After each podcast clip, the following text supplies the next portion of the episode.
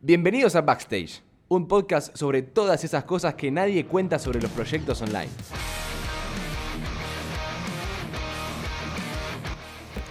Bienvenido, bienvenida a un nuevo episodio de Backstage, este podcast que si bien busca hablar siempre lo que está detrás de los emprendimientos online, de la cabeza de los emprendedores, meterse un poco en la psicología, en el proceso, las herramientas y estrategias que el mundo digital nos puede dar para avanzar en nuestros proyectos, también a veces busca hacer un pivot y tener un poco de, empatía sobre cuestiones que todos atravesamos. Eh, no tengo que mencionar de qué estoy hablando puntualmente, pero yo creo que a veces tenemos que tener en cuenta que el contexto no siempre tiene que, ser un obstáculo. Muchas veces tenemos la excusa fácil de decir eh, no tengo tiempo, no tengo dinero, eh, no tengo la, capacidad, no tengo las ideas, eh, no, no, sé las herramientas, no tengo las habilidades.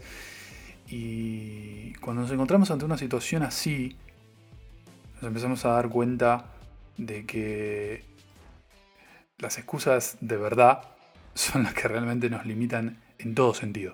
En todo sentido. Y ahí cuando empezamos a reflexionar mucho más sobre hacia dónde apuntar. Me acabo de dar cuenta que obviamente no me presenté, como siempre, Alejandro Boy detrás de, estas ideas. Y yo, fanático de la filosofía, como siempre, en momentos como este y también en momentos más comunes de nuestras vidas, me gusta tocar puntos que quizás nos incomoden un poco. Y si hago esto es porque ya pasó por mi filtro antes eh, y sobreviví, así que creo que es bueno compartirlo. Y quiero dejar algunos comentarios, algunas cositas que se pueden hacer para llevar mejor esta situación. Ya sea a nivel financiero, a nivel laboral, a nivel psicológico, a nivel familiar, de cualquier manera, creo que son cosas que pueden ayudar a muchos, porque eh, tanto emprendiendo como no, como simplemente trabajando en relación de dependencia, como simplemente yendo al colegio y, teniendo que seguir las clases de casa y no pudiendo salir, eh, creo que todos estos, todos estos consejos sirven. Y particularmente lo que quiero hablar ahora es que tenemos que primero tener en cuenta que en un momento de tanta incertidumbre, de no saber lo que va a pasar, de no saber exactamente, si bien obviamente las, las, cuarentenas se plantean con un determinado tiempo, eh, pero quizás los números de casos aumentan, entonces las cuarentenas se pueden extender y estamos todo el tiempo surfeando en esa duda de hacia dónde va esto. Lo ideal es reducir esa ansiedad.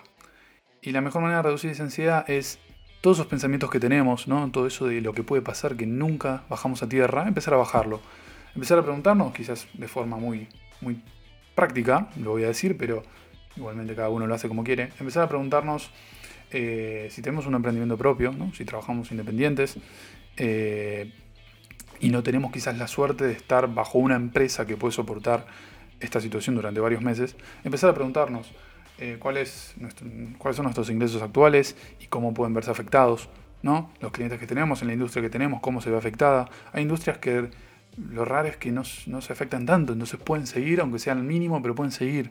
Y siempre, aunque tengamos poco, alcanza. Siempre porque nos podemos adaptar. ¿Y qué pasa si eh, tenemos un escenario peor? O sea, ¿cuál sería el escenario más optimista, el escenario más realista y el escenario pésimo? Incluso debajo del escenario pésimo puede estar el escenario catastrófico. Pero es importante escribir brevemente qué pasaría en cada uno de ellos. ¿Qué pasaría en cada uno de ellos? Reduce la incertidumbre de lo que viviríamos. Porque ya es como, ah, puede pasar esto. Perfecto. Ya no hay más incertidumbre. Ya tenemos el escenario considerado, entonces sabemos bien cómo prepararnos para cada cosa. Yo tengo una cantidad de gastos mensuales eh, fijos, pero también hay gastos variables. Obviamente esos gastos variables en gran parte se van a reducir. Eh, a nosotros nos pasó con suerte, en la agencia trabajamos en, coworking varios días a la semana, ese gasto desaparece. Eh, después yo a nivel personal, gastos de comer afuera, gastos de eh, del día a día, de, pagar cosas de transporte público o eh, pagar, como se dice, pagar combustible para, el auto y todas esas cosas, van a desaparecer, porque uno ya no los va a tener. Entonces, no solo ver lo que se va a perder, sino también lo que se va a reducir, porque eso va a mejorar mucho. Y si seguimos pensando en este tipo de cosas, eh, también, más allá de analizar los escenarios, más allá de quizás proyectar, pero eh, sobre todo priorizando el realismo, em, también pensar un poco en qué vamos a invertir el tiempo hoy, porque muchas veces cambia. Los que trabajamos remoto, quizás la realidad no sea tan diferente. A mí sí, por momentos me molesta porque a mí me gusta salir y eh, tirarme en una plaza, en el pasto y poder leer un libro. Es algo que disfruto mucho. Me gusta salir, me gusta moverme. Eh, y ahora esa realidad se va, pero por otra parte estoy acostumbrado a trabajar desde casa, entonces no me resulta una gran molestia. Pero una vez que terminamos de trabajar es también entender eh, en qué invertimos el tiempo. Si vamos a hacer algo distinto, vamos a seguir igual, vamos a leer libros que antes nos leíamos, vamos a hacer cursos que antes no hacíamos, vamos a aprender habilidades que antes no aprendíamos. Eh, es una gran suerte estar en esta situación y tener internet, porque ya se abren posibilidades que antes, por excusas y por la vorágine del día a día, no hacíamos. Entonces, está bueno distribuir ese tiempo para ver qué vamos a pasar con, nuestra familia, ¿no? según con, quién pasemos el aislamiento este, y sobre todo, también entender un poco qué se espera de nuestra persona a la hora de, estar en esta situación. Si tenemos que tomar cierto rol, si podemos ayudar de alguna forma que antes no lo hacíamos. Dos preguntas que, pueden servir. Eh, y obviamente si, vivimos solos, eh, la realidad es que es, cuestión de, de, ver qué aspectos podemos mejorar que antes por excusas o por cuestiones del día a día no estábamos tocando en nuestro departamento o, en lo que sea. Y por último, que esto me parece súper importante, súper importante, es ver qué, qué nuevas oportunidades hay, qué nuevas oportunidades hay y ver cómo podemos aportar. Estuve viendo muchas cosas, eh, sobre todo por LinkedIn, me han contado casos de, de buscar una, hacer una plataforma para, para vincular gente que se ofrece como voluntario, eh, para ayudar con, con, enfermedad en, centros médicos, eh, y colapsó la plataforma. La realidad es que son ideas a problemas muy del contexto, porque quizás fuera de este contexto no funcionen, pero hoy se necesita eso. Entonces, buscar problemas, los problemas son oportunidades, atacar esos problemas de cierta manera es lo que nos hace diferentes. No es que hay que trabajar en, un, en una marca diferente, nada por el estilo, ya está ahí ya está ahí. Y, más allá de que hay gente no respetando la cuarentena y haciendo estupideces, hay gente que tiene ganas de, hacer la diferencia. Y si realmente va a moverse y va a arriesgarse es por un bienestar común, no por, egoísmo. Entonces, eh, siempre podemos quitarnos como ese limitante de que ah, ya está todo inventado y ser una de esas personas que hacen la diferencia. Eh, ya sea con algo muy pequeño, como eh, ofrecer reuniones por videollamada, eh, hacer un, blog recomendando aplicaciones como Netflix Party o House Party, que son las que más están siendo un boom ahora, o alguna cosa que pueda surgir. Porque todo esto tiene algo positivo, obviamente, y se lo puede encontrar, se lo puede encontrar con la cabeza alta. Y lo más importante de, todo, que creo que, que, más allá de todo lo que ya dije, es que ahora no hay presiones, no está el apuro no está el apuro del transporte público, ese apuro de los horarios, ese apuro de, la presión social. Eh, si bien esto está siendo reemplazado por otra cosa, es muy difícil verlo, hay que aislarse mucho para reflexionar sobre esto, pero no. Las clases virtuales eh, empiezan y terminan en término horario y antes o después no hay viajes. No están esos tiempos muertos. Ahora todo esto se puede tomar como vaso medio, medio lleno, medio vacío todos son tiempos muertos y no tenemos ganas de hacer nada porque estamos todavía encerrados, o todos son tiempos que se pueden aprovechar porque estamos todo el día para esto y no tenemos otra cosa que hacer. Es pura perspectiva, según como cada uno se lo crea, pero siempre se puede tomar por un lado para el otro. Pero es importante darse cuenta que antes por ansiedad quizás no, no se leía un libro porque tenía muchas páginas y ahora hay tiempo.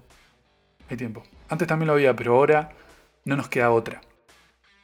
Y lo cual lo cual también es contraproducente, eh, contraproducente perdón, en cierto punto, porque nosotros muchas veces, depende de cada personalidad, a mí particularmente me gusta a veces decidir quedarme en casa. Me gusta, no, pues, prefiero quedarme en casa, así descanso, veo una película tranquila, me acuesto temprano, duermo varias horas. Y así. Y, y claro, nos gusta porque lo decidimos.